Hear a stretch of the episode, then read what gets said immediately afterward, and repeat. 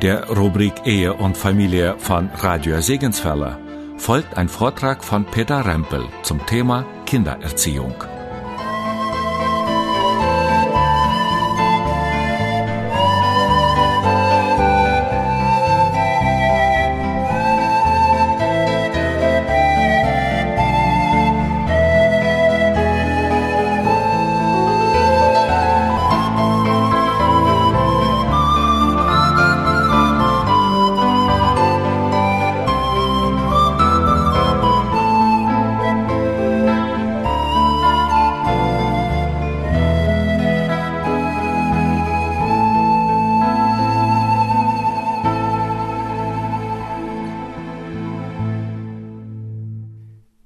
Ja, von meiner Seite möchte ich alle ganz herzlich grüßen und Gottes Segen uns zusammen wünschen. Nun zunächst mal ein paar einleitende Gedanken zu diesem Thema. Dieses Thema Kindererziehung war ja schon immer ein Problem oder immer schon eine Frage.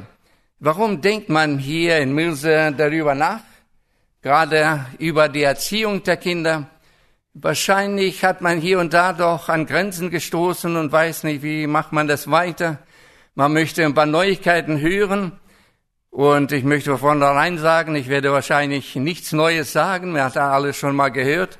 Aber vielleicht ein bisschen befestigen und äh, ein bisschen mehr Mut machen und sagen, so könnte man doch gehen und das ist vielleicht der richtige Weg, den wir gehen. Aber wenn wir in der Bibel hineinschauen, dann werden wir sehr schnell merken, schon auf ersten Fassblättern der Bibel, ganz am Anfang bei der ersten Familie, da merken wir, die hatten auch schon Schwierigkeiten, nachdem der Mensch in Sünde gefallen ist. Und da lesen wir, in einer Familie zwei Söhne und einer hat den anderen ermordet. Was muss da für Probleme gewesen sein? In der Bibel lesen wir nicht allzu viel, aber wir können uns da hineindenken. Stellen wir uns das mal vor, in einer Familie, diese Spannungen, dieses Problem und dann das Ergebnis, ein Bruder nimmt den anderen das Leben.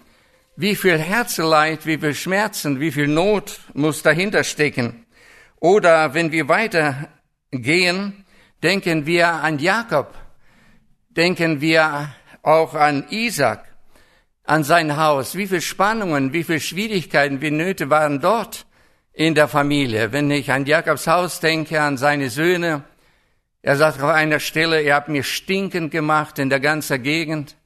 Oder wenn wir daran denken, wie sie einen Bruder in besonderer Weise gehasst haben, dass sie bereit waren, ihm sogar zu verkaufen, den Josef, bis in den Tod hinein.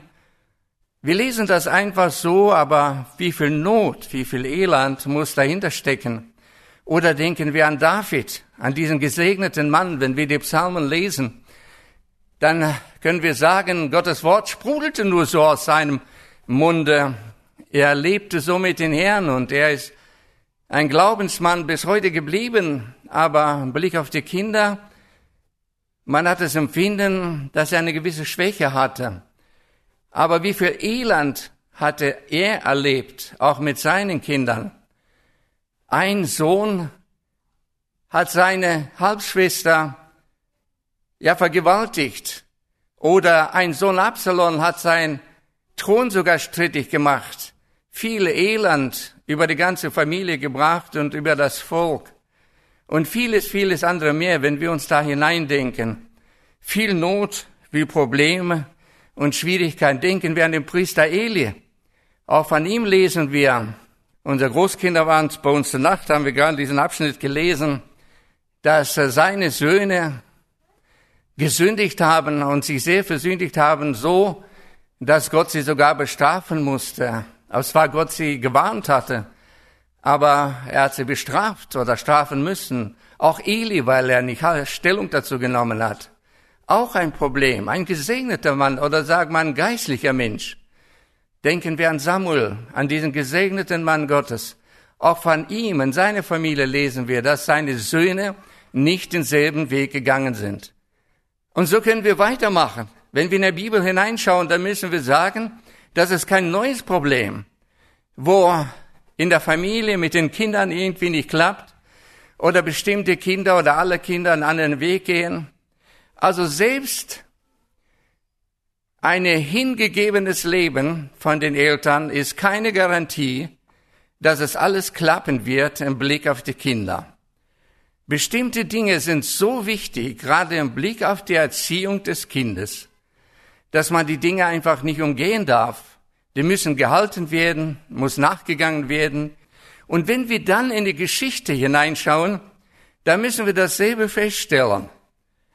Wenn wir ein bisschen zurückschauen, wenn ich so an meine Großmutter denke oder an meine Zeit denke, wie viele Familien ging vieles daneben und es klappte nicht, Probleme mit den Kindern oder Kinder mit den Eltern. Wenn wir an die heutige Zeit hineindenken und ich denke, es wird nicht besser in der Gesellschaft, es wird eher schlimmer. Und das können wir auch im Neuen Testament nachlesen, dass es eine endzeitliche Erscheinung, das wird nicht besser werden die Spannung zwischen alt und jung, die Spannung zwischen Eltern und Kindern und viel Not und viel Probleme. Und von daher ist es gut, dass man, ja, alt und jung, gerade in der Gemeinde, wir als Gläubige, darüber nachdenken. Denn so soll es ja nicht sein. Und dass wir uns neu besinnen und fragen, wie möchte Gott es gerne haben? Gerade in dieser verdorbenen Zeit, in der wir leben, in einer Situation, wo alles am Kopf steht und wenn der Herr nicht bald wiederkommt, es nicht besser wird, eher noch schlechter wird.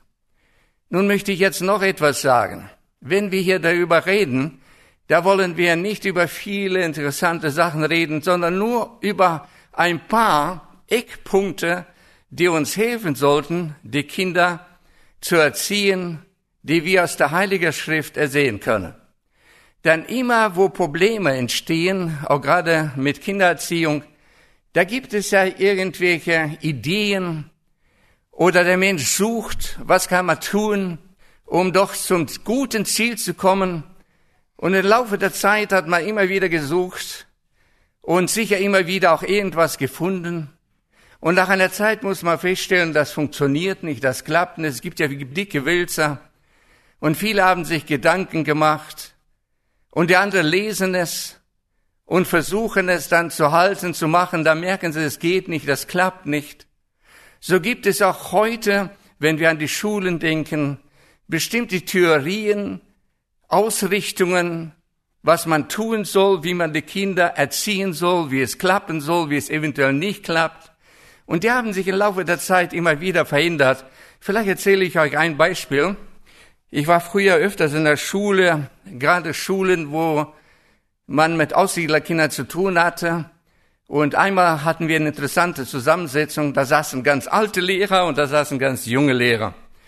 Und das dauerte nicht lange, dann haben diese beide Gruppen in der Wolle gehabt. Nämlich der Alte sagen, das, was heute gelehrt wird, ja, sie waren gar nicht so einverstanden. Die Idee, die Ausrichtung, die man ging. Und die Jungen haben sich dann geärgert. Die sagen, das ist jetzt richtig, was wir machen. Also eigentlich sollte ich da reden, aber die sprachen miteinander und ich hörte längere Zeit zu. Mir gefiel es eigentlich. Aber irgendwann gab es eine Lücke. Dann habe ich ein Angebot gemacht und habe denen gesagt, du wollt ihr nicht meine biblische oder unsere biblische Ausrichtung annehmen? Die funktioniert immer noch. Der hat funktioniert und funktioniert immer noch. Naja, dann haben wir alle zusammen gelacht, da war Schluss mit diesem Thema, haben wir aufgehört. Also, ich wiederhole es nochmal, wenn wir hier miteinander reden, da geht es eigentlich darum, was können wir aus der Bibel sehen, wie sollen wir die Kinder erziehen, was sollen wir tun? Und das ist gut, wenn die Kinder es auch wissen, so sollten die Eltern es vielleicht tun mit ihr, mir oder mit uns in der Familie. Ich erinnere mich ja gerade, irgendwann sprach ich mal in einer Gemeinde etwas darüber und dann fuhr ein Vater einen Bulli, eine ganze Reihe Kinder und dann wurde darüber gesprochen und der Vater war neugierig, wie die Kinder das aufgenommen haben und äh, die Kinder haben gesagt, ja, wir haben die ganze Zeit geprüft, ob das, was gesagt wurde, auch zu Hause so gemacht wird. Und dann war der Vater ja noch neugieriger und sagt, na, und was meint ihr? Ja, ja, das passt schon. Okay, da war er beruhigt, war alles in Ordnung. Nach seiner Meinung. Okay. Ich möchte jetzt noch, bevor wir zum Wesentlichen übergehen, ein paar Statistiken hier weitergeben, um einfach die Situation, in der wir heute leben, zu verdeutlichen. Wir leben ja heute in einer Zeit, wo die Kinder sozusagen nicht gewünscht sind. Das müssen wir einfach so sagen. In der ganzen Gesellschaft, gerade hier in Deutschland, ich habe vor einiger Zeit eine Statistik gesehen, in der EU, in Europa sind wir der Schlusspflicht, was die Kinder anbetrifft. Also wir haben immer mehr Menschen, die ja kinderfeindlich gestimmt sind. Sie möchten keine Kinder selber haben, ärgern sich über Kinder, wenn es den Kindern ein bisschen laut werden. Wenn ich an so manche unserer Straßen denke, da ist recht ruhig, also da sind keine Kinder oder nur ein paar Kinder. Jetzt haben wir auf unserer Straße nur ein paar Kinder jetzt bekommen. Also sind ein paar. Und ich kann mir vorstellen, wenn da viele Kinder richtig laut auf der Straße sein würden, da würde sich so mancher aufregen und unzufrieden sein. Ich habe es vielleicht schon mal erzählt, das schon lange zurück, als wir in Bermeide wohnten. Eines Tages wollte ich auf Arbeit gehen, so wie immer, und ich hörte es ein bisschen laut draußen, da schauten wir raus und haben wir gesehen, da liegt etwas zugedeckt. Und was meint ihr war da? Eine Oma hat sich von oben runtergeworfen und äh, ein Schreiben hinterlassen. Die Kinder, die haben sie so gestört, da war ein Kinderspielplatz nicht weit ab, und sie hat sich deswegen das Leben genommen. Sie konnte es nicht ertragen. Gut, es gibt immer wieder Leute, die ganz daneben sind, aber irgendwie verdeutliche es die Stellung der Menschen, die Haltung zu Kindern. Und äh, dann später haben wir zwischendurch noch andere Omas da beobachtet, die sich so von Herzen gefreut haben und gesessen und geschaut, wie die Kinder da unten spielen. Aber gibt Menschen, die stören sich unheimlich. Man redet ja immer mehr heute, dass wir in Deutschland einen Bildungsschwund haben werden. Warum? Weil immer mehr Akademiker keine Kinder haben wollen. Das liegt ungefähr bei 50 Prozent. Man kann es vielleicht nachvollziehen. Man hat studiert, man hat promoviert und man hat viel da hinein investiert und später möchte man sicher den Beruf ausüben und dann passen die Kinder nicht mehr und äh, dann möchte man sie nicht haben. Und selbst in der Welt hat man, auch heute, vor kurzem hörte ich es wieder, einfach Sorge, wie wird es in der Zukunft sein? Denn meistens ist das so, dass die Kinder das lernen, was die Eltern gelernt haben. In meisten Fällen, und die Kinder, es liegt glaube ich bei 80 Prozent, lassen sich sehr gerne von den Eltern beraten.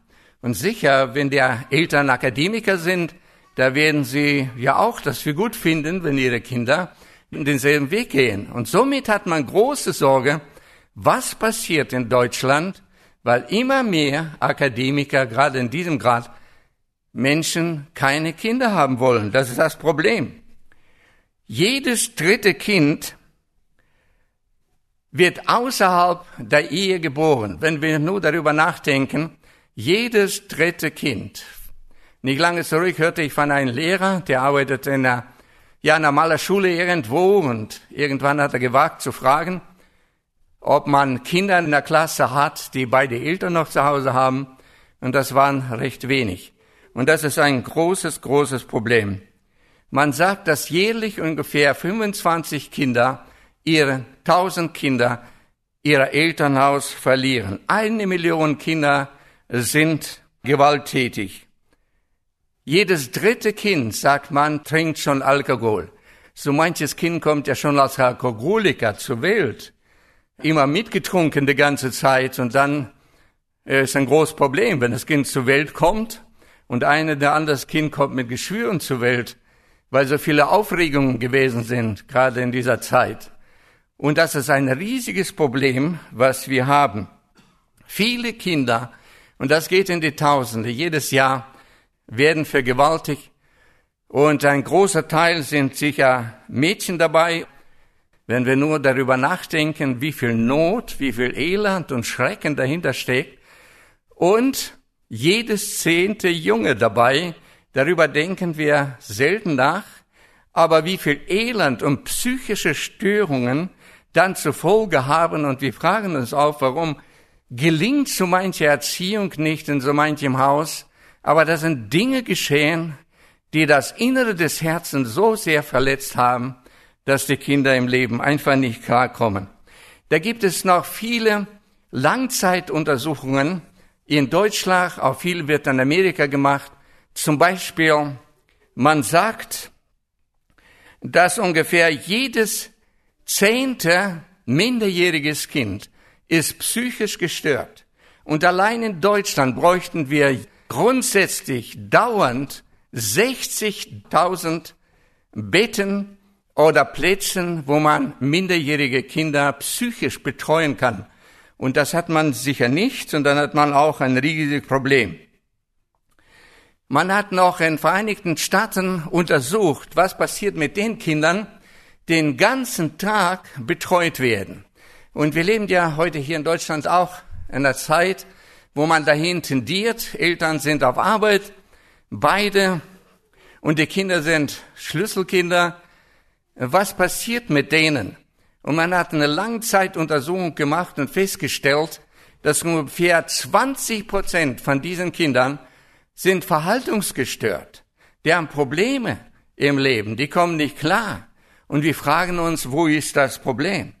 Ich habe schon erwähnt, wir haben viele, viele Schlüsselkinder. Und ich habe es mal gelesen, dass jedes dritte Kind, und was meinte man damit, wenn man sagt Schlüsselkinder? Ja, die Eltern gehen früh auf Arbeit und das Kind bekommt höchstens einen Schlüssel, auch nicht immer und kommt nach Hause. Die Eltern sind auch noch immer nicht zu Hause. Und das Kind muss sehen, wie es klarkommt. Und das ist ein riesiges Problem. So manche Kinder haben nicht einmal einen Schlüssel. Das haben wir auch erlebt, als unsere Kinder noch kleiner waren. Die Eltern nicht da. Wir kamen einmal nach Hause und da stand ein Junge, ein Nachbarjunge, auf der Straße in der Nachbarn um das Kind herum. Es hat geregnet und hat gefroren. Er war nass und schon gefroren und sie konnten ihm nicht überreden, dass er irgendwo reingeht, aber sein Haus war zu. Da war keiner und er hat keinen Schlüssel. Gut, wir haben dem dann mit hineingenommen, man könnte sagen, fast abgetaut, aber das ist oft die Situation von Kindern. Und liebe Kinder, ihr könnt so glücklich sein, wenn ihr nach Hause von der Schule kommt, dass euch jemand entgegenkommt und vielleicht sogar die Tür aufmacht und ihr könnt schon erzählen, ihr könnt uns sagen, was ihr auf dem Herzen habt. Das ist so gewaltig. Man könnte nur dankbar sein, wenn man solche Häuser hat. Also, wir leben in der Zeit, wo man sagen kann, die Kinder sind nicht so richtig in unserer Gesellschaft gewünscht. Kinder werden misshandelt. Kinder werden geschlagen. Und ich meine, so geschlagen, dass man von der Treppe runterrollt. Ich denke, das ist schon ganz schlimm. Und was geschieht oft mit den Kindern? Schlimme Dinge. Und nicht umsonst macht man sich heute Gedanken, ob das wohl alles so richtig ist. Nun, den Katalog kann man hier noch weiter erweitern. Ich wollte nur hier ein paar Statistiken weitergegeben haben, dass wir die Zeit und die Situation, ja, einordnen können, in der wir leben und von daher denke ich, ist das sehr, sehr gut, dass gerade wir als Gemeinde, die wir den Herrn Jesus kennen, von Zeit zu Zeit darüber nachdenken und uns fragen, was ist richtig und wie sollen wir unsere Kinder erziehen, welche Haltung sollten wir einnehmen, wie sollen wir die Kinder, wohin sollen wir unsere Kinder erziehen und so weiter. Soweit vielleicht ein paar Gedanken zur Einleitung und jetzt wollen wir ein paar Dinge hier miteinander besprechen, und auf Kind schauen von ein paar Seiten nur, nicht allzu viel. Ich möchte hier nur ein paar Gedanken weitergeben. Kinder sind grundsätzlich, sagt die Bibel, ein Geschenk, eine Gabe Gottes. Wir kennen ja alle die Stelle im Psalm 127,3. Siehe, Kinder sind eine Gabe des Herrn und Leibesfrucht ist ein Geschenk. Kinder sind eine Gabe. Und wisst ihr, wenn ich darüber etwas sage jetzt, dann denke ich an ein paar Dinge. Wenn wir das so haben, dass wir Kinder haben, dass wir sie als ein Geschenk betrachten sollen. Und gerade als Gläubige als Geschenk von unseren Herrn. Und sie als eine Gabe, als ein Geschenk annehmen. Und wenn wir sie erziehen dürfen, dass wir sie als ein Geschenk, eine Gabe betrachten. Ich weiß nicht, wie viele Jahre es zurück ist, vielleicht zwei, drei Jahre, dann traf ich mal einen Bruder, den ich eigentlich kenne noch, als er jung war, noch nicht verheiratet, und dann saß er mit ein paar Bingels dann in der Kirche und er fragte, sind das da deine? Ja, sagt er, das ist meine Leihgabe. Ich hatte es noch bis dahin nie gehört, aber mir hat es sehr gefallen. Er wollte damit zum Ausdruck bringen, Gott hat mir das Kind geliehen. Er hat mir für eine Zeit das anvertraut. Er hat mir das geschenkt, die Gabe. Er hat mir es gegeben. Und das ist gewaltig. Und was tut man mit einer Gabe? Mit einem Geschenk? Man nimmt es an oder man lehnt es ab. Und wenn ich jetzt dazu etwas sage, dann denke, es wäre sehr, sehr wichtig, dass wir grundsätzlich eine Haltung haben sollten, dass wir Kinder bejahen und nicht kinderfeindlich sind, dass wir Ja zu den Kindern sagen und sie als Gabe, als ein Geschenk betrachten. Ich sage sehr oft meinen Herrn Jesus, Dankeschön für unsere Kinder, für unsere Schwiegerkinder, danke, wir haben elf Großkinder, Dankeschön, dass du sie uns geschenkt hast. Ein Großkind ist inzwischen schon verheiratet, da sage ich Dankeschön auch für dieses Geschenk. Wir freuen uns sehr. Herr, dass du uns das geschenkt hast. Wir sind dankbar dafür. Wie tun wir es in der Gemeinde? Wir sind eine ganze Reihe Kinder, man freut sich, dass so viele da sind. Können wir das auch so sehen? Jedes einzelne Kind ist ein Geschenk, eine Gabe an der Gemeinde. Wir haben das große Vorrecht, mit und an ihnen zu arbeiten, mit ihnen Gemeinschaft zu haben, ihnen etwas vorzuleben, auf Jesus Christus hinzuweisen, ihnen helfen, das Leben zu gestalten. Das ist ein großes, großes Vorrecht. Und dafür sollten wir Danke sagen. Denn der Herr ist der, der die Kinder gibt. Und ich möchte jetzt noch ein paar Beispiele hier erwähnen, daran wir es von der Bibel her sehr deutlich erkennen können. Der Herr ist der Konstrukteur. Er hat uns Menschen gemacht. Wenn ich nur an den Psalm 139 denke, muss ich mich immer wundern, Vers 13 und 16 ich lese. Denn du hast meine Nieren bereitet und hast mich gebildet an meinen Mutterleibe. Vers 16. Deine Augen sahen mich, da ich noch unbereitet war, und alle Tage waren auf dein Buch geschrieben, die noch werden sollten, als da selber keiner da war. Wenn ich so an mich persönlich denke und dann an diese Aussage, da finde ich das unheimlich gewaltig. Der Herr hat mich gesehen, dass ich noch nicht da war. Und der Herr hat mich konstruiert.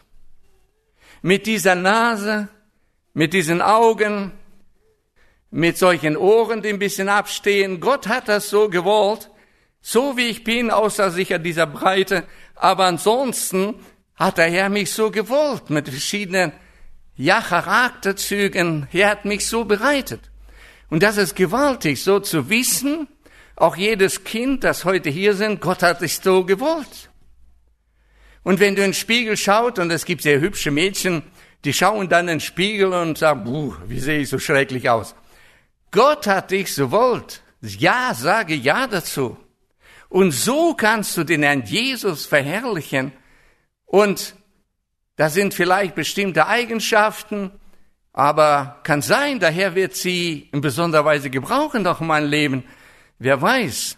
Ein Bruder war mal sehr unglücklich über seine so lange Nase und später dürfte er Missionsarbeit machen, gerade den Volk, der auch so eine Nase hatten. Und er hatte volle Anerkennung. Erst dann hat er verstanden, dass es gut war. Vorher war er immer ein bisschen unglücklich, dass er solche Nase hat. Also Gott hat uns so bereitet, so gewollt. Er hat uns bejaht. Es könnte ja sein, dass einer oder andere das Empfinden hat, mich möchte keiner haben. Und solche junge Menschen trifft man ja, wenn man mit jungen Menschen zu tun hat, dass sie sagen, die Eltern wollten mich nicht. Es könnte sein, dass Papa und Mama das nochmal zum Ausdruck gebracht haben. Und da muss das Kind das ganze Leben damit leben dass man das Kind nie bejaht hat. Aber wir dürfen sagen, Gott hat dich gewollt. Er hat dich so bereitet. Sage Ja dazu. Er hat uns so gewollt, so konstruiert. Und wenn wir jetzt noch ein paar Lebensbilder uns anschauen, da können wir sehr deutlich sehen, wie Gott da eingreift, was er tut. Denken wir an Sarah, ja, diese Begebenheit kennen wir ja alle.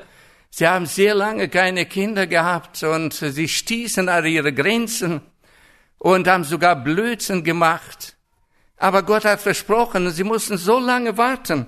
Ich lese 1. Mose, Kapitel 21, Vers 1 und 2, und der Herr suchte Sarah heim, wie er gesagt hatte, und tat ihr an ihr, wie er geredet hatte. Und Sarah war schwanger und sie, wir wissen, sie bekam dann später einen Sohn.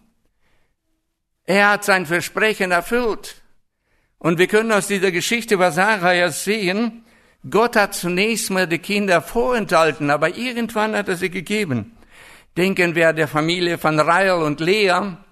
Es war auch ein Problem in der Familie und Gott hat mit den Kindern sogar das Familienproblem geregelt.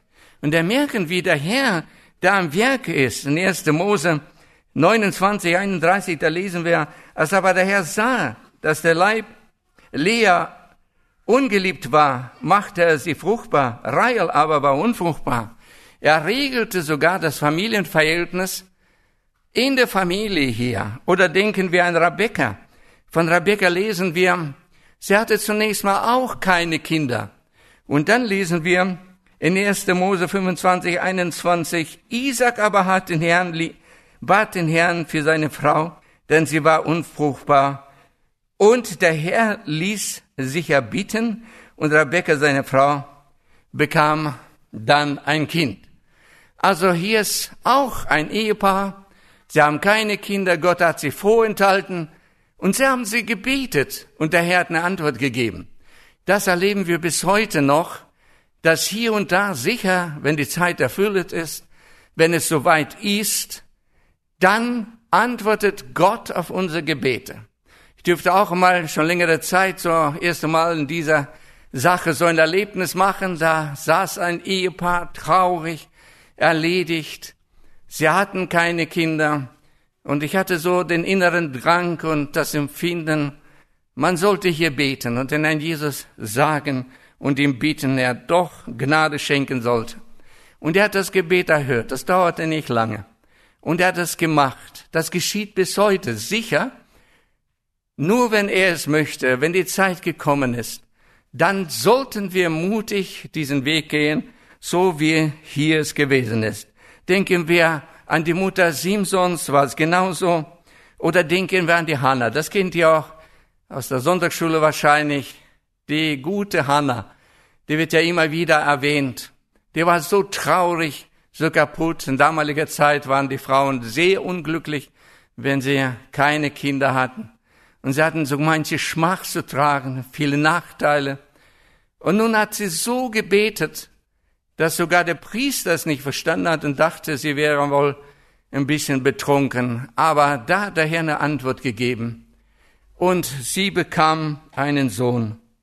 Gott hat da auch geantwortet. Denken wir an Elisabeth, war das genauso. Und so können wir durch die Bibel gehen und wir merken, Gott ist am Werk.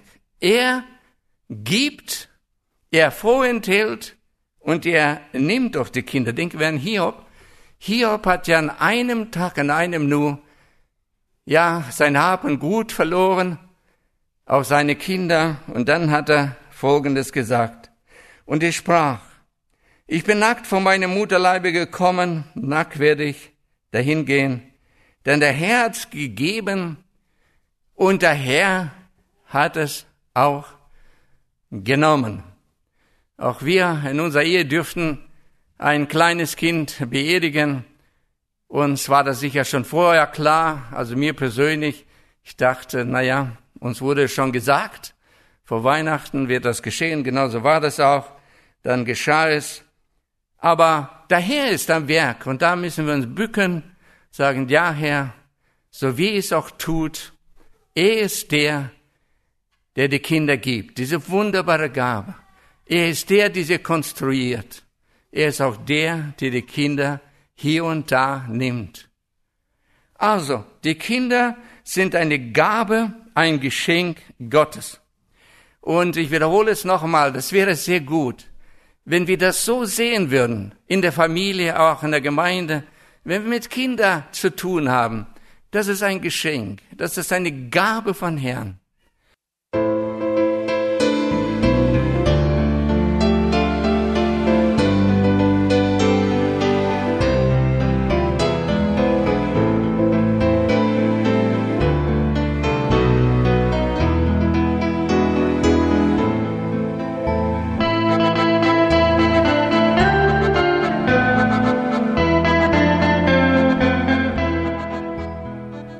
Sie hörten einen Vortrag von Peter Rempel zum Thema Kindererziehung.